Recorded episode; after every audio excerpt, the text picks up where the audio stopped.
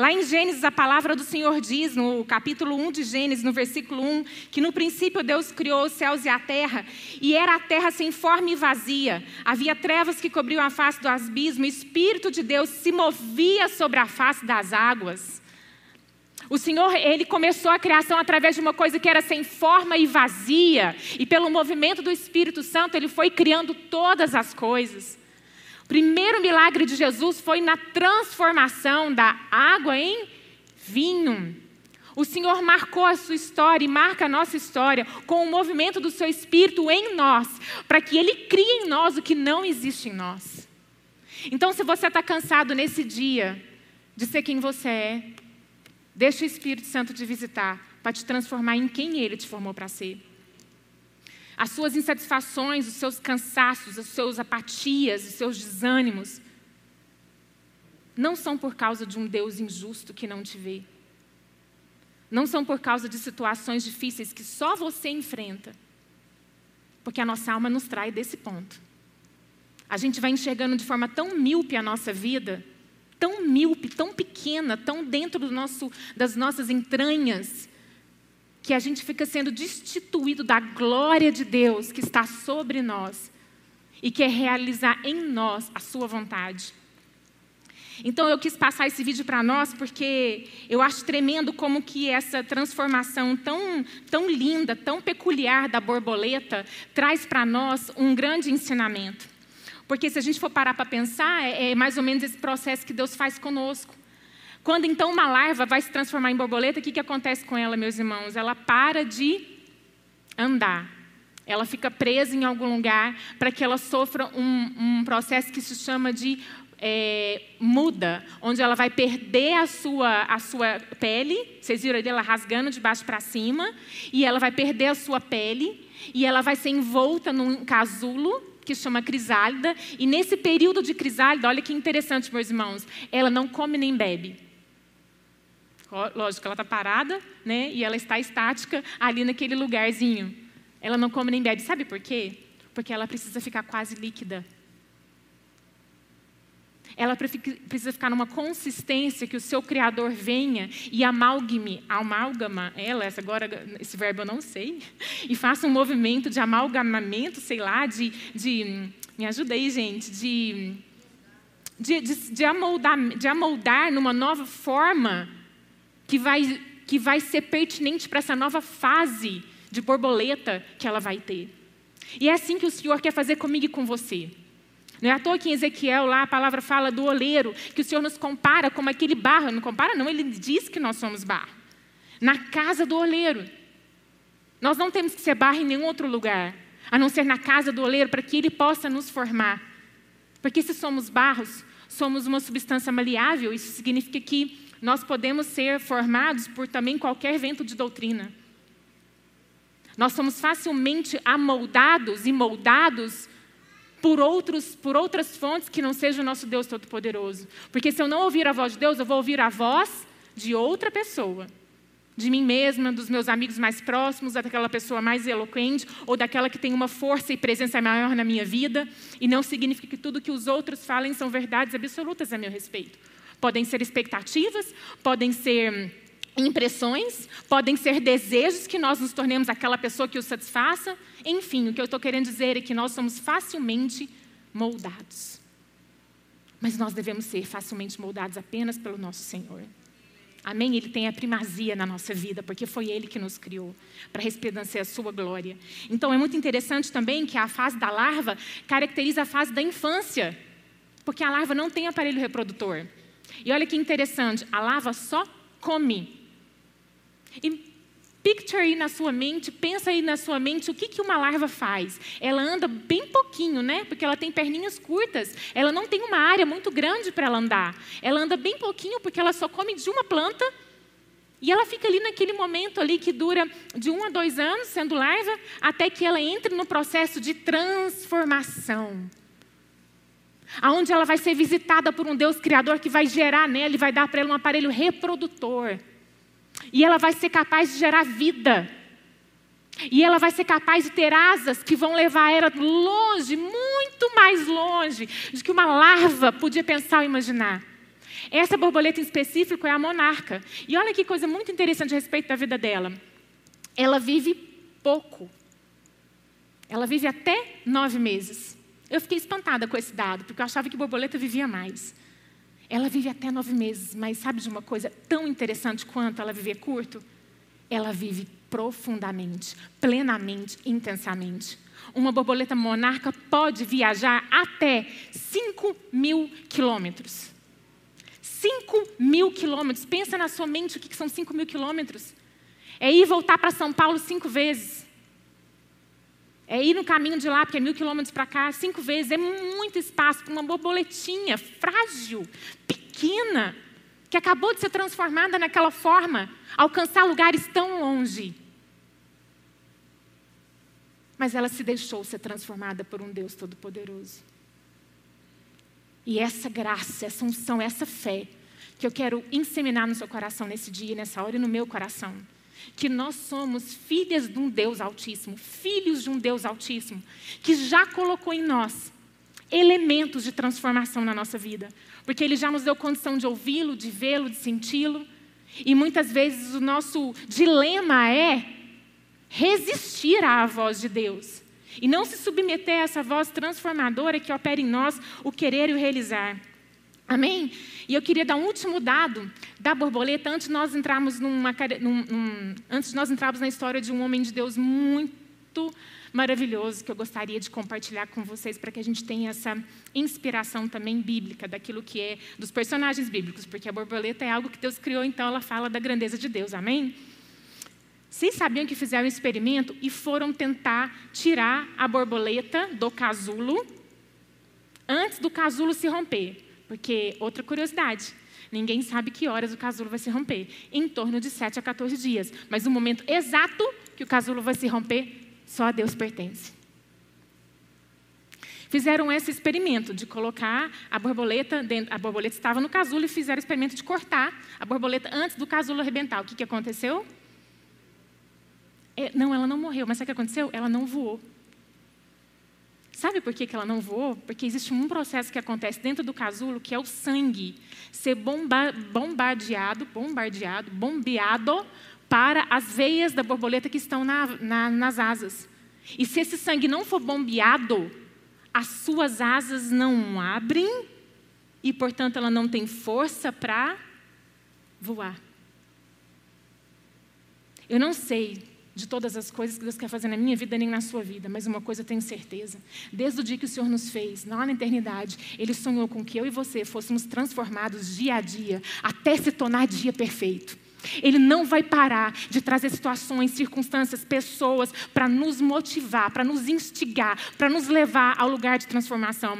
Sabe por quê? Porque ele sabe que nós estamos num lugar onde nós estamos num ambiente totalmente pecaminoso, onde o príncipe desse mundo, Satanás, nos cerca de mentiras que tenta nos aprisionar e nos cercar em lugares parados para a gente não sair dali e não experimentar a boa, perfeita e agradável vontade do Senhor.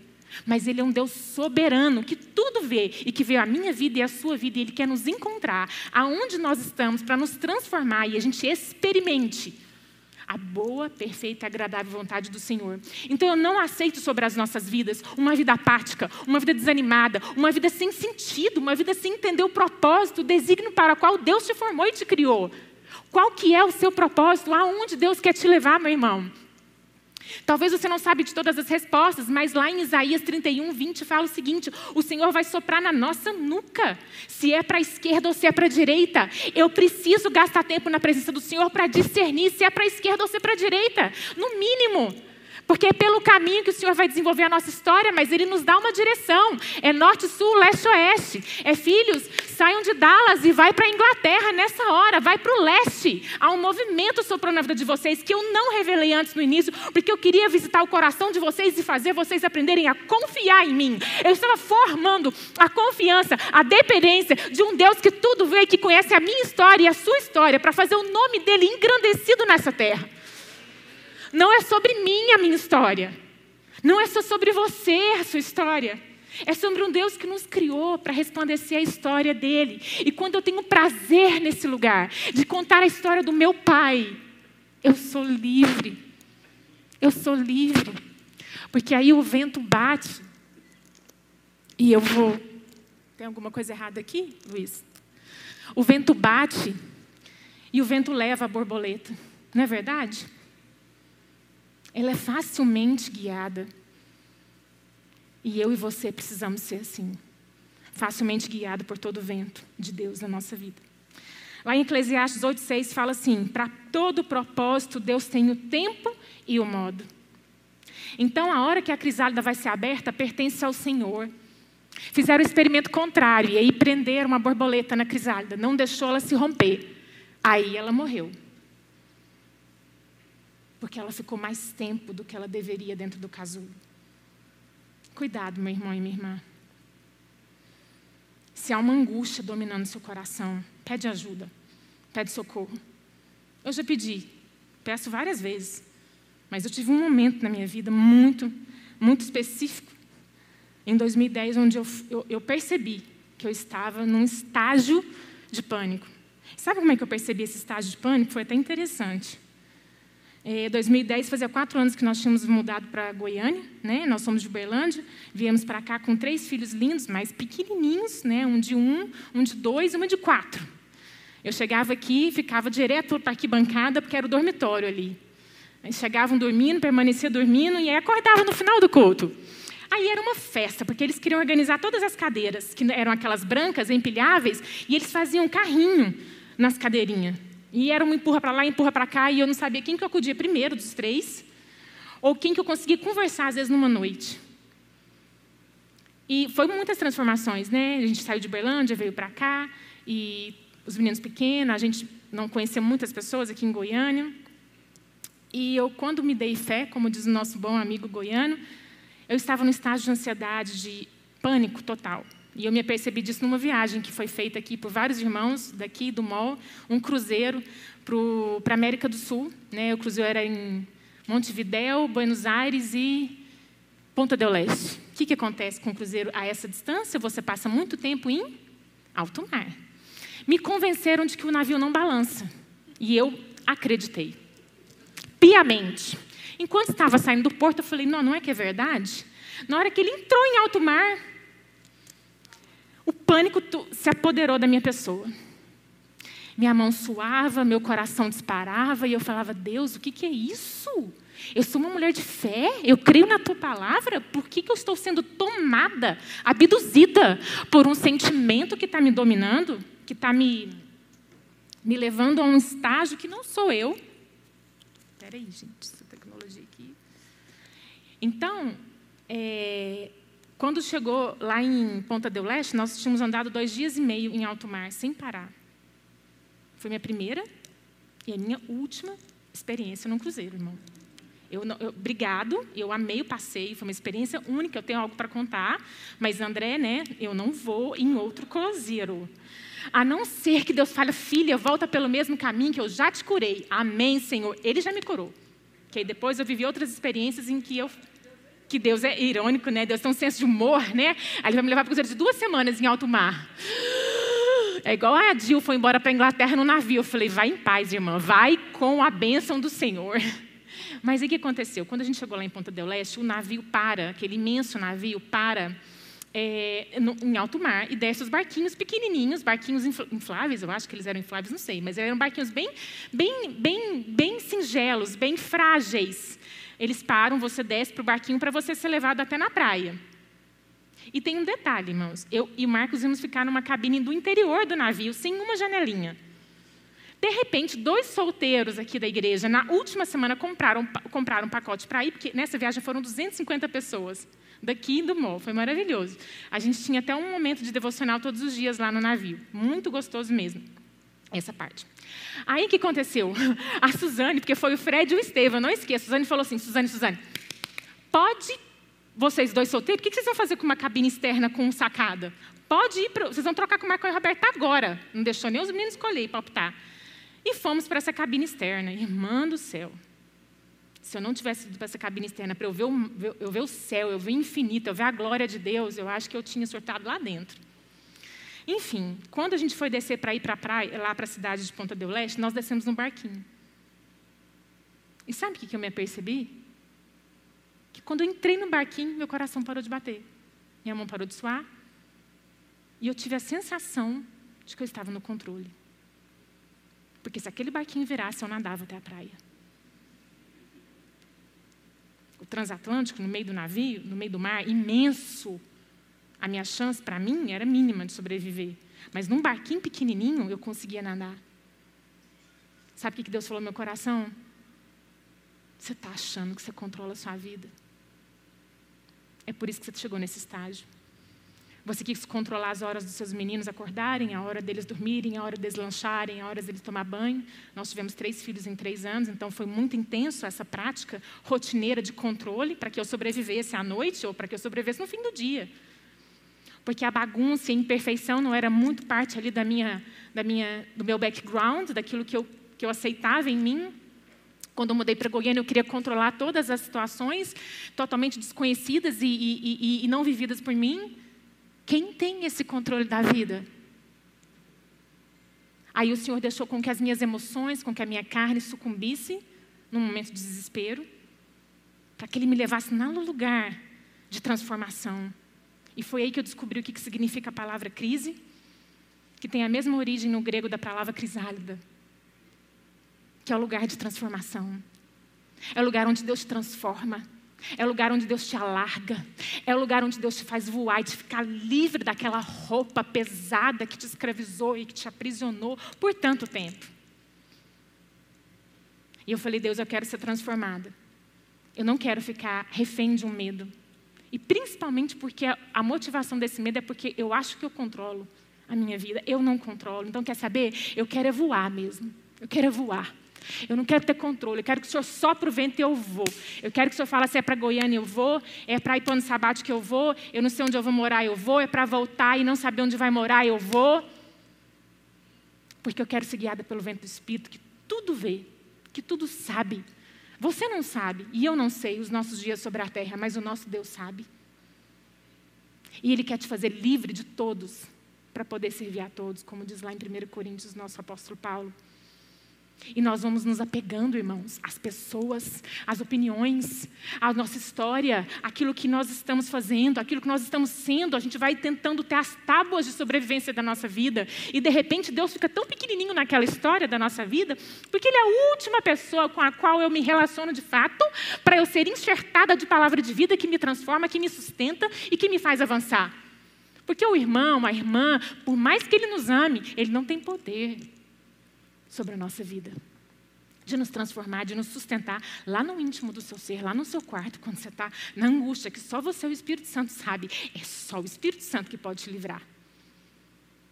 Amém? E eu queria trazer a vida do nosso querido irmão José do Egito, para que nos inspirasse ainda mais. Vem comigo, te peço paciência, mas eu preciso pontuar alguns trechos dessa história, para que eu e você sejamos inspirados de que é um processo de Deus de transformação na nossa vida que não para.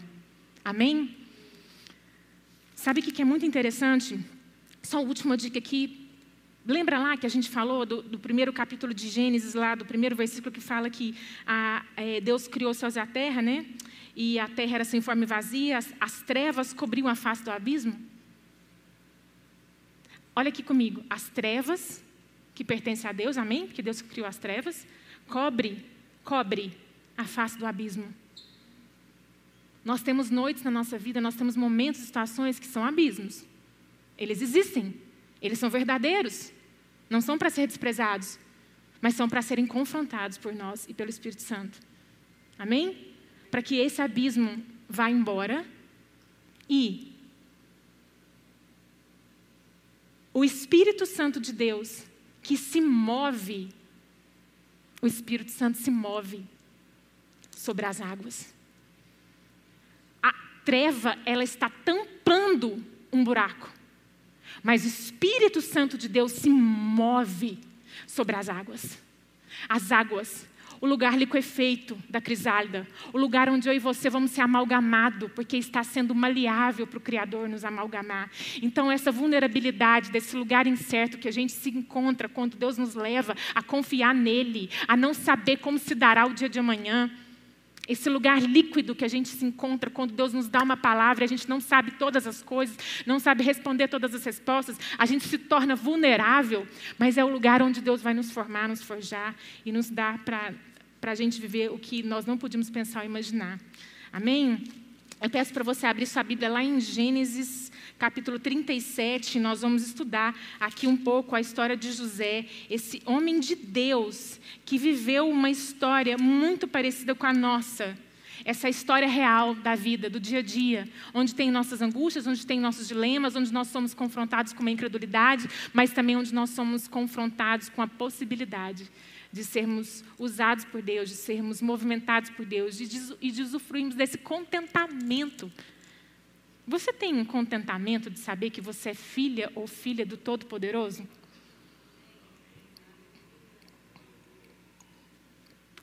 Você já parou para pensar nisso quando você acorda?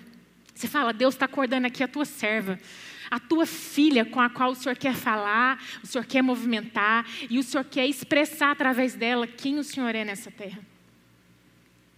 Porque, meu irmão, minha irmã, se isso não é a sua força motora na manhã, se isso não é sua força motora para o seu dia a dia, pode ser que você esteja pensando em Deus como aquele que te abençoa, mas somente aquele que entra na sua vida e te abençoa naquilo que você imagina, naquilo que você projeta, que é um sucesso, que é uma bem-aventurança, que é algo que é confortável para você.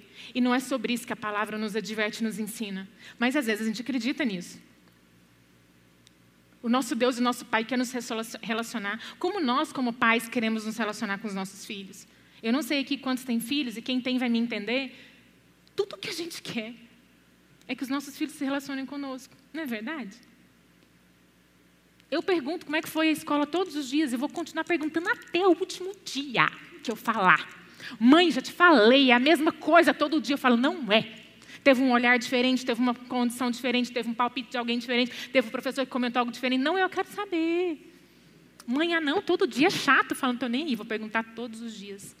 E aí, como é que foi ontem a festa? Normal. Me descreve normal, porque normal não traduz para mim. Eu não estou conseguindo ir nesse normal. Me traduz, porque eu quero entrar no seu mundo. Eu quero vivenciar o que você está vivenciando. Eu quero, eu quero sentir sua alegria e quero sentir sua dor. Eu não canso, irmãos, de tentar alcançar esse lugar na vida dos meus filhos. Eles não veem essa importância agora. Mas eu sei que um dia eles vão ver. Né, mames? Minha mãezinha está aqui. Ela é linda demais. Preciosa na minha vida. É tudo que a gente quer é saber. A gente não precisa ganhar dos nossos filhos coisas, a gente não precisa é, grandes momentos com eles, a gente quer o coração deles. É que eles confiem em nós. Nossa, ontem eu tive uma experiência surreal com um dos meus filhos. E a experiência foi surreal porque ele confiou na minha vida. Porque ele chegou com lágrimas nos olhos para pedir um conselho. Amigo, ali a hora parou. Eu estava estudando, eu parei. Eu falei, senta aqui e me conta, qual que é a angústia da sua alma? Porque é um Deus que tudo vê, que pode operar um milagre agora no seu coração. Eu me senti a melhor mãe do mundo. e eu sei que eu tenho tantas falhas, que eu errei tanto, que eu já expulsei meus filhos tanto de perto de mim, de formas erradas de eu, de eu me posicionar. E não é sobre a minha perfeição, é sobre a graça redentora de Deus, me dando o privilégio de experimentar o que Deus quer experimentar conosco. Falar, Deus, Pai, me conta, o que, que o Senhor tem planejado para minha segunda-feira? Me revela, porque eu não sei que o carro vai estragar, eu não sei que eu posso estar com Covid, eu não sei que eu posso ser demitido, eu não sei que eu posso ser promovido, eu não sei que às vezes o Senhor tem planos a meu respeito, mas eu quero entrar no seu movimento. Amém? Vamos ver o que José aprendeu então com esse movimento de Deus. José, capítulo 37, do versículo 1 a 3, diz o seguinte: Jacó habitou na terra de Canaã, onde seu pai tinha vivido como estrangeiro. Esta é a história da família de Jacó. Quando José tinha 17 anos, pastoreava os rebanhos com seus irmãos, ajudava os filhos de Bila e os filhos de Zilpa, mulheres de seu pai, e contava a, ao pai a má fama deles. Então aqui nós temos um José, um filho de Jacó, o filho da sua velhice, né? Jacó teve Bila e Zila, se eu não estou enganada aqui com os nomes, Bila e Zilpa, suas duas primeiras mulheres, com as quais ele teve dez filhos. Depois Jacó, enfim, com Raquel, tem José e Benjamim. E por isso, Jacó já via Benjamim e José de maneira diferente. Então, tanto via diferente que José ganhou de seu pai, aqui a palavra fala, uma capa, uma capa colorida. Eu fui estudar porque eu acho interessante as vestimentas, a história do contexto onde a palavra de Deus acontece. E a capa, ela era uma vestimenta necessária. Ela não era uma vestimenta extra. Ela era uma vestimenta necessária porque ela era uma vestimenta que cobria do frio, era uma vestimenta que protegia ali a, a, o corpo daquela pessoa, mas ela também, como até hoje em dia, ela falava de um status, ela falava sem palavras de como que era aquela pessoa. E a capa de José foi uma capa diferenciada da maioria, porque ela não era curta, como a maioria usava. A capa de José era longa. E a capa longa falava de privilégio, falava de gente rica, falava de gente especial. E pensa que, eu fico pensando, nós como pais, dá para um filho uma capa especial. Tem 11 para trás que não ganharam a capa. E um filho ganha a capa. Imagina como que José era visto perante esses irmãos. Certo? Era essa a situação de José. Bom, não somente isso, mas José chega todo ousadamente e ele vai falar para os seus irmãos dos seus sonhos. Aqui no capítulo 37, Jesus relata para os seus irmãos e para o seu pai que ele teve dois sonhos. E os dois sonhos eram sonhos que falavam de José sendo é, os seus irmãos, na verdade, se curvando perante José. E aí nós vamos lá no capítulo, é, não, no capítulo 37 ainda. Então nós temos essa, essa, essa indisposição dos irmãos de José com ele, depois que houve os sonhos. José, você está falando que nós vamos nos curvar a você, que nós vamos te servir agora. É difícil a gente escutar, né? A gente tem dificuldade de escutar até uma alegria de alguém que está vivendo uma coisa boa. Tipo assim, aquela pessoa está indo morar, vamos falar assim, Lá no sul do país, nossa, meu sonho era morar no sul do país, mas eu não vou, ela vai. A gente tem dificuldade de escutar, até na, dentro da normalidade, alguém contando uma benção, uma coisa que a gente gostaria de ter, de viver, que a gente não está vivendo, não é? Agora, imagina um estágio acima, que é José ali contando que os irmãos vão servi-lo. O que, que acontece? Os irmãos José conspiram contra ele. E lá no versículo 23, nós vamos ver a seguinte fala, o seguinte acontecimento. Chegando José, José estava indo para o campo levar comida para os seus irmãos que estavam no campo pastoreando as ovelhas. Chegando José, seus irmãos lhe arrancaram a túnica longa, agarraram-no e o jogaram no poço, que estava vazio e sem água. Você não acha um tanto peculiar que a primeira coisa que os irmãos fizeram com José foi arrancar a túnica? Arrancou a túnica, arrancou o símbolo que demonstrava a preferência de Jacó para com seu filho de José. Eu não consigo tolerar ver que o meu irmão é preferido a mim. E aí José é colocado lá naquele poço, José é colocado lá naquele lugar escuro, naquele lugar frio, naquele lugar sozinho, e é largado lá. E preste atenção nesse item. Rubem, o irmão de José, fala assim: Não, não vamos matar, não, vamos largar ele lá no poço. A ideia foi de Rubem, para que depois o Rubem queria voltar e pegar José. Vai guardando a história, que Deus vai se movimentar nela. Vamos lá para o capítulo 39. José fica lá naquele poço, mas passam ali uns, uns, uns comerciantes do Egito e compram José e tiram ele do poço. Aí lá no capítulo 39, no versículo 1, nós vamos ler o seguinte: José havia sido levado para o Egito, onde o egípcio Potifar, oficial de Faraó e capitão da guarda, comprou dos ismaelitas que o tinham levado para lá. O Senhor estava com José, de modo que este prosperou e passou a morar na casa do seu senhor egípcio. O Senhor estava com José. Quando ele foi traído pelos irmãos, não, antes. Quando ele teve os dois sonhos, que ninguém entendeu, quando ele foi traído pelos irmãos, quando ele foi jogado num poço e quando ele foi vendido. Para mim, a primeira ação já de me arrancar a túnica, eu já ia desesperar e falar assim: o que, que está acontecendo, Senhor, nessa parada? Aonde o Senhor está na minha vida, que eu estou sendo injustiçada desse ponto? O Senhor não está vendo que eu sou uma filha do Deus Altíssimo?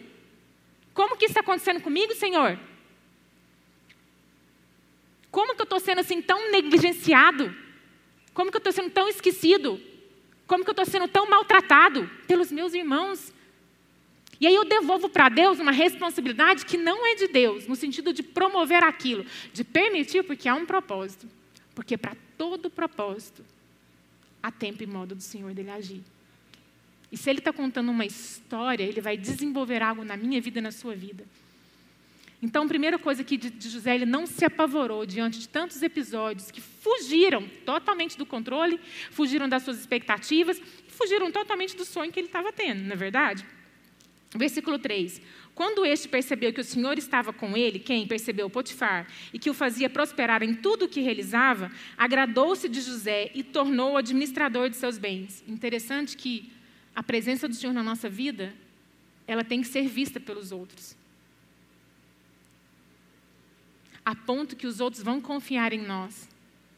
Coisas, pessoas, bens, porque confiam que nós representamos um Deus Altíssimo. Amém? Potifar deixou seu cuidado da sua casa e lhe confiou tudo o que possuía. Desde que o deixou cuidando da sua casa de todos os seus bens, o Senhor abençoou a casa do egípcio por causa de José. A bênção do Senhor estava sobre tudo que Potifar possuía, tanto em casa como no campo. Assim deixou ele aos cuidados de José tudo que tinha e não se preocupava com coisa alguma, exceto com a sua própria comida. José era atraente de boa aparência. Preste atenção aqui. José saiu do poço, estava lá na casa de Potifar, tomava conta de tudo que era de Potifar. Ou seja, ele pode ter pensado assim, podia ter pensado: nossa, o sonho está começando a se tornar realidade. E depois de certo tempo, a mulher do seu senhor começou a cobiçá-lo e o convidou: Venha, deite-se comigo. Mas ele se recusou e lhe disse: Meu senhor não se preocupa com coisa alguma de sua casa, e tudo o que tem deixou aos meus cuidados. Ninguém desta casa está acima de mim. Ele nada me negou a não ser a senhora porque é mulher dele. Como poderia eu, então, cometer algo tão perverso e pecar contra Deus? Como poderia eu? O Senhor vai movendo o nosso coração e trabalhando o nosso interior, para que a gente seja esse filho, essa filha que traduz quem ele é, e que as nuances da vida, seja no poço escuro, ou seja administrando a casa de Potifar, não corrompam o nosso coração e não destituam a gente do propósito, do desígnio de Deus para a nossa vida. E o Senhor vai trabalhando aqui na vida de José. Lá em 2 Coríntios 4, 7, fala assim: Mas temos este tesouro em vasos de barro para mostrar que esse poder, que a tudo excede, provém de Deus e não de nós. José estava comprometido a contar a história de um Deus todo-poderoso nessa terra, nos mínimos detalhes do dia a dia corriqueiro. E ele estava disposto a ser transformado por um Deus que tudo vê. Porque a história de José continua lá no capítulo 39, agora no versículo 12 do capítulo 39, diz assim: Ela o agarrou pelo manto. Detalhe que lá em Potifar, lá no Egito, ele não tem mais a túnica, porque os irmãos roubaram a túnica e molharam ela no sangue para falar para o pai que ele tinha morrido. Mas lá na casa de Potifar ele ganhou um manto, que é uma outra roupa colocada acima da túnica. Mais ainda de, dizendo sobre poder, né? O manto é uma coisa além da túnica. O que, que a mulher de Potifar tira? O manto, a roupa, a muda, aquilo que demonstra poder, domínio, controle. José não tinha de nada, assim como eu e você não temos de nada. E ele mal podia esperar que logo na largada, sendo administrador da casa de Potifar, ele ia voltar a estaca zero. Mas ele, ele fugiu da casa deixando o manto na mão dela. Deixou o manto na mão dela e ele sofre a segunda muda. Lá no versículo 20, agora, do versículo 20 ao versículo 23, acontece o seguinte: Mandou buscar José, quem? Potifar, mandou buscar José e o lançou na prisão, que eram postos os prisioneiros do rei. José ficou na prisão, mas, mas, o Senhor estava com ele e o tratou com bondade, concedendo-lhe a simpatia do carcereiro o Senhor continuava com José. Sabe por que, que o Senhor continuava com José? Porque com certeza o Senhor faz isso independente de nós. Amém, irmãos? Mas com certeza José estava ali ouvindo o movimento do Senhor. Porque o Senhor usou a vida de José dentro de uma prisão, com a sua simpatia para o carcereiro. Por isso o carcereiro encarregou José de todos os que estavam na prisão. E ele se tornou responsável por tudo o que lá sucedia. O carcereiro não se preocupava com nada do que estava a cargo de José, porque o Senhor estava com José. Ele concedia bom êxito em tudo que realizava. o Senhor estava com José dentro de uma prisão. Deus deixou claro isso para José. José não tinha dúvida que Deus estava com ele naquela prisão naquele lugar apertado, naquele lugar escuro, naquele lugar que ele só podia ter ali de contato os outros prisioneiros, tão distante da visão que Deus deu para ele do sonho. Ó oh, José, vão ter feixes que vão se curvar diante de você. Ó oh, José, vão ter lua, estrela e todo o firmamento ali dando glória a você. Poxa, José podia ter interpretado assim: que sonho, onde Deus vai me colocar sobre muitos, onde Deus vai me colocar em evidência, onde Deus vai me colocar num momento de sucesso na minha vida. No entanto, a trajetória da história de José vai para outro rumo. E isso é o nosso dia a dia. Onde nós vamos vivendo situações totalmente diferentes daquilo que a gente gostaria, daquilo que a gente recebeu de Deus. Mas eu quero te dar uma boa notícia: há um propósito de Deus nesse percurso, nessa trajetória, nesse processo. Porque Deus não é filho de homem para mentir, nem filho de homem, ele não é filho. Amor, me ajuda aí que eu esqueci, troquei aqui o versículo. E nem filho de homem para se arrepender. Amém. Então o Senhor não está errado, não está equivocado aquilo que Ele colocou no seu coração e no meu coração. Mas há um tempo e um modo de Deus agir. E eu e você estamos dispostos a viver essas agonias da transformação que nós precisamos receber. Porque por muito menos, quando a gente é colocado com um pouquinho de luz assim ó, na nossa vida, a gente sai do salto. E a gente entra num lugar escuro da nossa alma, pisando no tomate. A gente sabe disso, irmãos. Olha o que, nós estamos vendo. Não é verdade? Nós nunca vivemos uma era na história onde a gente podia se conectar com o mundo da maneira que se conecta hoje. Porque eu falo uma coisa aqui agora, que está sendo filmado, e o mundo inteiro, se quiser, podia estar assistindo e sendo informado daquilo que eu estou falando, sendo verdade ou não. Não é verdade? Esse poder de transmissão de comunicação nunca houve na face da história. Era carta, demorava. Era telegrama, demorava. Era telefone de escada. Era internet de escada. Tem gente que nem sabe o que é internet de escada. Né? Uma vez a minha sogra mandou uma carta. Minha sogra professora aposentada, ela gosta muito de escrever. Mandou uma carta para os meus meninos. Eles tinham que, uns sete, oito anos. Chegou pelo correio, ela fez questão. Meus meninos pegaram e falaram assim: O que, que é isso, pai?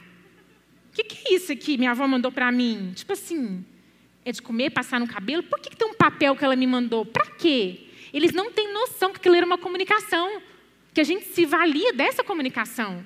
Né? Os pombos correios existiam para levar as mensagens em tempo de guerra, de comunicação escrita, e, e, e orando para que o pombo correio chegue num destino fiel. Hoje não, a gente tem esse poder de comunicação, que é um poder que pode nos colocar em lugares é, altos, vistos, públicos, e nós estamos preparados para que a excelência desse poder seja toda do Senhor e não nossa? Então, a gente tem poder e visibilidade onde a gente está, não é só quando a gente está no holofote geral da Globo, da internet, ou de quem lá que for o meio de comunicação excelente que hoje há no mundo, não. Eu posso estar em evidência lá na minha escola, quando eu sou professora, lá no meu condomínio onde eu moro, lá no meu trabalho. Porque com certeza o Senhor quer a nossa visibilidade, para que o carcereiro que a gente relaciona e para que Potifar, com a qual a gente presta conta, veja em nós um Deus que está presente na nossa vida. Então, sabe de uma coisa? No fim, nós vamos ter visibilidade independente do lugar que a gente esteja, o Senhor quer nos dar visibilidade. Ele quer que as nossas obras sejam vistas por todos, mas para que a glória seja dele e não nossa. E é por isso que o Senhor quer trabalhar em nós e através de nós, porque ele quer que essa glória seja dele, não nossa. Ele quer que a gente seja livre de todos, para servir a todos de uma maneira tão intensa, tão livre, tão leve, e que uma hora eu dou e eu não espero receber, na outra hora eu faço e não espero reconhecimento, na outra hora eu vou e não espero pagamento. Eu sou livre. Porque não é por mérito, não é por recompensa, não é por reconhecimento, é por simplesmente eu querer servir um Deus que tudo vê.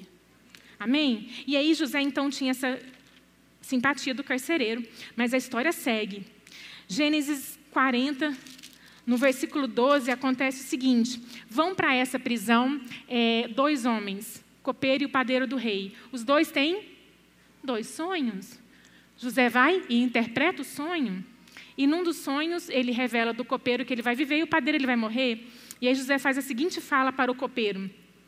Essa é a interpretação. Os três ramos são três dias. Dentro de três dias, o faraó vai exaltá-lo e restaurá-lo à sua posição.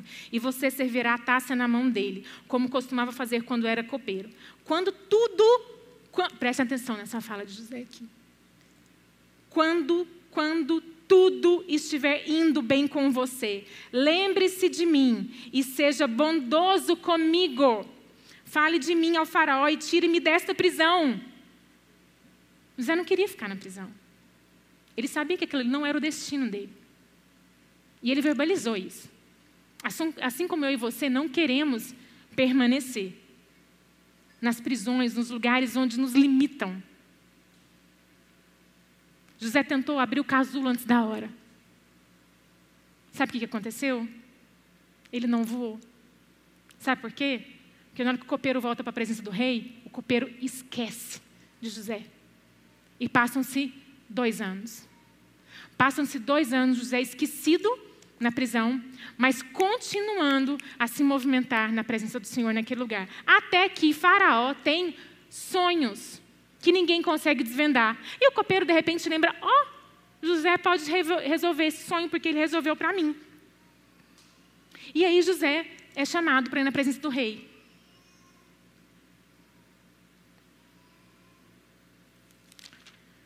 É tão interessante, né? Porque José tinha tido o sonho dele, José tinha revelado o sonho do copeiro e do padeiro, e aí de novo José vai lidar com o sonho de novo, que é o sonho de Faraó. Que coisa mais intrigante que Deus faz. Tudo o que eu queria era viver o meu sonho. No entanto, eu estou revelando o sonho dos meus irmãos e o meu não está acontecendo. Isso é muito parecido com aquele momento em que a gente fica naquela expectativa de que você também vai casar igual sua amiga está casando. Eu também vou engravidar igual a minha amiga está engravidando. Eu também vou comprar o carro igual meu amigo está comprando. Eu também vou ser promovido como meu amigo está sendo promovido. E aí, nesse lugar, Deus não quer que você recolha, que você fique triste ou que você fique. É, como é que é a palavra que eu quero? Sentido e ressentido. Porque a gente se ressente da alegria do outro. Porque é muito forte para a nossa alma ver o outro vivendo aquilo que você gostaria de estar vivendo. Só que José não se ressentiu. Ele produziu, ele promoveu essa, essa, essa possibilidade, essa execução, essa revelação do sonho, para que ele então, aquela pessoa, vivesse aquilo pelo qual o sonho foi é, revelado. Lá em Deuteronômio 30, 19 e 20, fala assim: Eis que coloco diante de ti a vida e a morte, a bênção e a maldição. Escolhe, pois, a vida José fala que José vai vivendo a vida dele escolhendo a vida de Deus. A transformação de Deus gera vida em nós. Ele não foi se, se, se atendo àquilo que era ruim, desconfortável das transformações, mas ele foi vivendo aquilo que Deus trazia sobre a vida dele. Amém? É, então, o que, que acontece com José? José interpreta o sonho, e aí, quando ele interpreta o sonho, Faraó fala para ele assim: Uai, então quem que vai governar aqui sobre o, Egito? Já que o Egito vai passar por sete anos de fome e sete anos de fartura. O inverso, né? Fartura e depois fome. E aí o, o, o, o faraó fala assim: Você terá o comando do meu palácio, e todo o meu povo, estou no versículo 40, do capítulo 41. Você terá o comando do meu palácio, e todo o meu povo se sujeitará às suas ordens. Somente em relação ao trono serei maior que você. E o faraó prosseguiu: Entrego a você agora o comando de toda a terra do Egito. José era um pastor de ovelhas. Teve dois sonhos. Revelou esses sonhos publicamente. Achou que ele aceita, colhido. De repente, ele é traído, esquecido, jogado num poço, jogado numa prisão. Deus vai fazendo transformações no coração dele. Parece muito com a história do nosso irmão Davi, né? Porque o nosso irmão Davi, lá em 1 Samuel, fala assim para Saul: Eu já lutei com um urso, eu já lutei com leão, e agora eu vou lutar com esse incircunciso filisteu que está aqui ameaçando o povo de Deus. Será que é porque Deus não tem um processo para trabalhar na nossa vida? Será que Deus não vai nos ensinando em circunstâncias menores e depois circunstâncias maiores, em circunstâncias mais abrangentes, para que a glória de, a glória seja dele, não nossa? Será que Deus não vai trabalhando no nosso interior a nossa pequenez, a nossa miserabilidade, a nossa dependência de um Deus que vai nos visitar e vai fazer com que a gente seja visível sobre a terra, para que a glória dele seja vista? E aí então. José vive esse momento onde ele sai de um pastoreio de ovelhas, num campo, longe de toda a visibilidade. Aí ele passa pela casa de Potifar, que era o administrador da guarda do faraó, para ele ir para o comando de todo o Egito uma visibilidade que não tinha maior para aquela circunstância, para aquela época, porque ele era a segunda palavra depois de Faraó. Quem pode lidar com esse poder, meus irmãos? E não ser corrompido? Só um homem de Deus que foi transformado nas suas entranhas, que sabe que Deus deu asas para ele voar, para que a glória seja de Deus e não dele. Estou terminando, indo para o final. E quero fechar com vocês na situação que acontece aqui com José, é, no capítulo 45, porque do capítulo 42, 43, 44, eu gostaria muito que vocês lessem em casa. Minha intenção era comentar aqui, mas não vai dar tempo, porque José quando entra nesse lugar ali no faraó, no palácio de faraó, e ele entra no Egito, parece que então é o clímax da história, né? Parece que atingiu o fim dela. Tipo assim, cheguei, ali todo mundo vai se curvar diante de mim, porque eu vou administrar comida para quem vai e para quem não vai. Na verdade, é ali que a história verdadeira começa. Porque José vai viver uma grande história ali com seus irmãos que vão retornar ao Egito para poder buscar comida. Onde José não vai de pronto se revelar a eles, mas José, depois da terceira tentativa, vai e volta, busca Benjamim. Eu quero ver se meu irmão está vivo. José se revela a eles. E eu quero terminar com esse versículo que acontece quando José se revela aos seus irmãos no capítulo 45, no versículo. Eu quero ler do 40, capítulo 45, de 1 a 8, para a gente finalizar. A essa altura, José não podia mais conter-se diante de todos que estavam ali e gritou: Façam sair a todos. Assim ninguém mais estava presente quando José se revelou a seus irmãos. Pensa aqui comigo. Ele todo-poderoso e os irmãos que o traíram e que fez ele percorrer todo esse período, que foram 20 anos em média. José não tinha mais 17 anos aqui. Não foram 17 dias, não foram 17 meses. Foram por volta de 20 anos toda essa trajetória da vida de José. Todos os momentos escuros, todos os momentos sozinho, solitário. Que a alma de José podia falar assim, não, seus irmãos. Que é o que muito que a gente vive, né? Meu irmão está me fazendo sofrer. Que não me reconheceu, não me deu oportunidade, não foi ele comigo, não me ajudou. Irmã, irmão, quem move nossa vida é o Senhor. A história é dele. E Deus não quer que a gente fique stuck num lugar. O inimigo quer. Ele vai fazer você olhar para um erro de alguém, para um pecado de alguém contra você. E vai fazer você acreditar que aquele erro, aquele pecado te reduziu aquilo. Mas aí Deus te possibilita lugares e momentos de transformação. Para que aquela roupa pesada fique para trás. A gente tira aquela muda e a gente entra para um novo tempo, onde Deus vai nos fazer levar e ser livres. Se tem uma coisa que a borboleta representa, é a liberdade, não é verdade? E José podia ter a fala assim: gente, ah, que bom chegaram! Olha só, não foi que eu falei? Né? Falei para vocês que esse dia ia acontecer. A gente não precisa se defender daquilo que Deus te deu, daquilo que Deus te dá, daquilo que Deus te segredou, daquilo que Deus vai fazer na sua vida.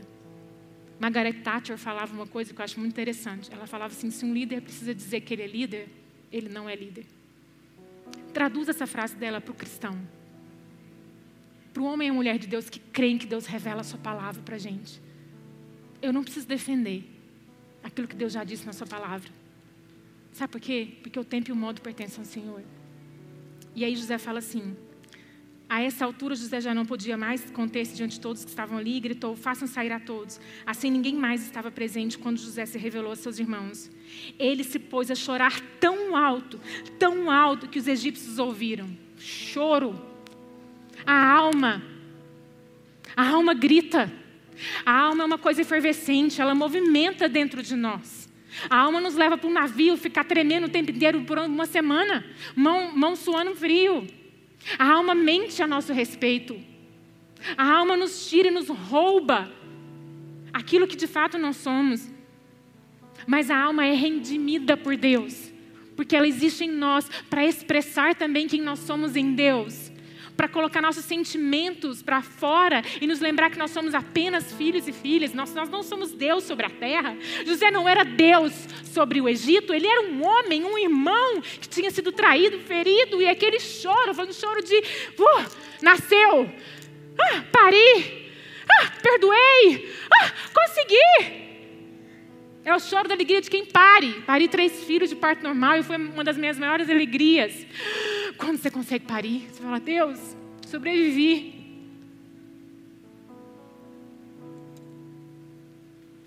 Então José disse a seus irmãos: Eu sou José, eu sou José. Ele se revela: Eu sou José. Meu pai ainda está vivo. Mas os seus irmãos ficaram tão pasmados diante dele que não conseguiam responder-lhe. Cheguem mais perto, disse José a seus irmãos. Quando eles se aproximaram, disse-lhes: Eu sou José, seu irmão, aquele que vocês venderam no Egito. A última memória que Deus tinha, que José tinha dos seus irmãos, foi essa cena. Foi a última memória que ficou no coração dele. Vocês me venderam. Vocês me abandonaram, vocês me rejeitaram. Agora não se aflijam, mas agora entra o homem de Deus, transformado nas suas entranhas, nos momentos, nos lugares mais impróprios que a gente pode pensar ou imaginar. Porque a gente pensa que Deus vai nos tratar, nos transformar lá no retiro, no alto do monte. Deus pode e vai, mas também lá no profundo, Ele vai nos encontrar. Agora não se aflijam nem se recriminem por terem me vendido para cá. Não se afligem, não se recriminem por terem me vendido para cá, pois foi para salvar vidas que Deus me enviou adiante de vocês. Existe um propósito maior do que vocês, e que vocês foram usados por Deus, ainda que vocês não reconheciam isso. Já houve dois anos de fome na terra. E nos próximos cinco anos não haverá cultivo nem colheita, mas Deus me enviou à frente de vocês, ele repete. Ele tinha convicção. Mas Deus me enviou à frente de vocês para lhes preservar.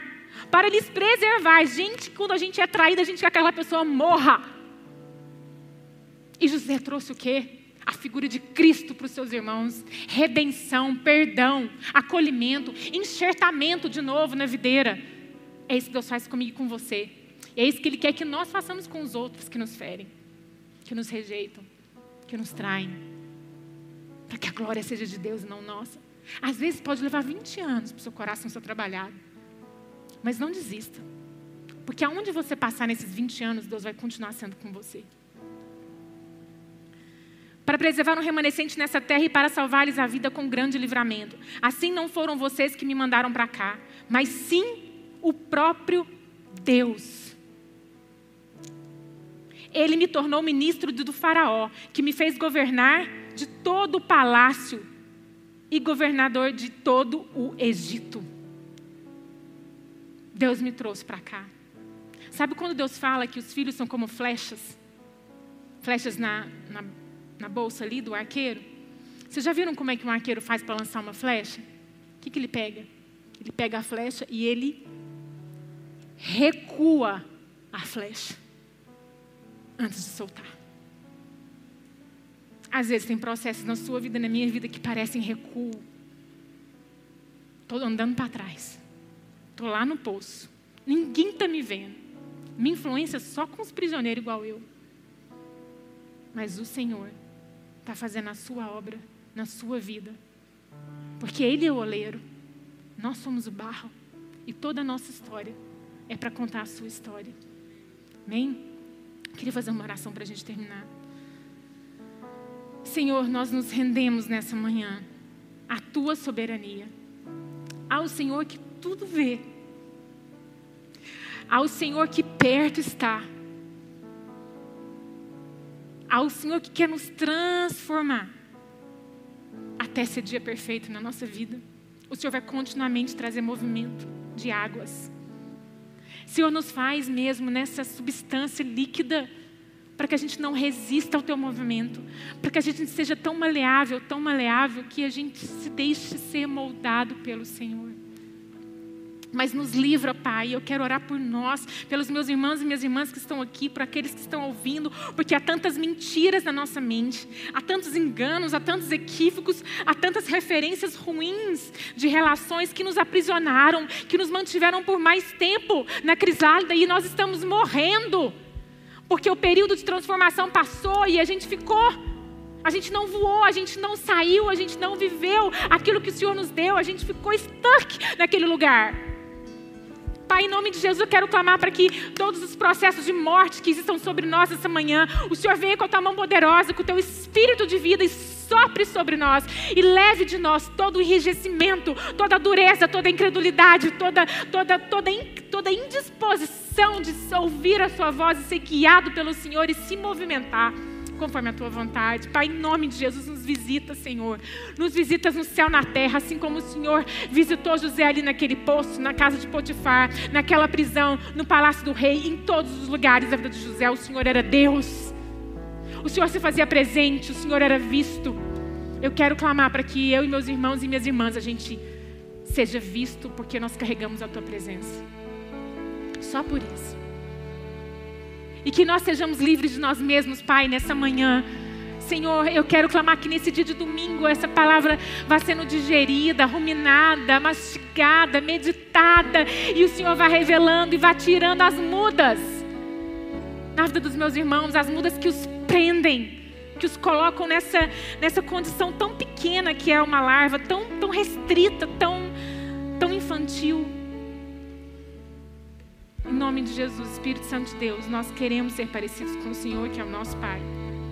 E nós queremos que o Senhor nos use para contar a tua história. Mas tira a nossa dor. Aquela dor que a gente pensa que nunca vai acabar. Onde a gente sente aquilo que não é verdade a nosso respeito. Conserta as nossas emoções, endireita elas, Pai. Para que elas sejam também emoções que retratam a confiança que nós temos no Senhor ainda que nós não entendamos todas as coisas. Em nome de Jesus, que o Senhor nos leve em paz, meu Pai, para nossos lares nessa tarde de domingo. Em nome de Jesus, Senhor. Amém. Amém. A gente iria passar o vídeo, mas vamos deixar para a semana que vem. A gente passa domingo que vem, porque eu acho que nós vamos encerrar a transmissão aí. O pessoal está em casa, Deus abençoe. Mas se você que está aqui deseja vir orar, falar algo para nós. A gente queria orar individualmente com quem quiser responder a essa palavra de Deus no seu coração. Então, eu queria chamar alguns líderes que viessem aqui para frente. Se não, se você não deseja orar, vão em paz. Deus abençoe. Que essa palavra continue reverberando na sua vida durante toda a semana, em nome de Jesus. Amém? Aleluia.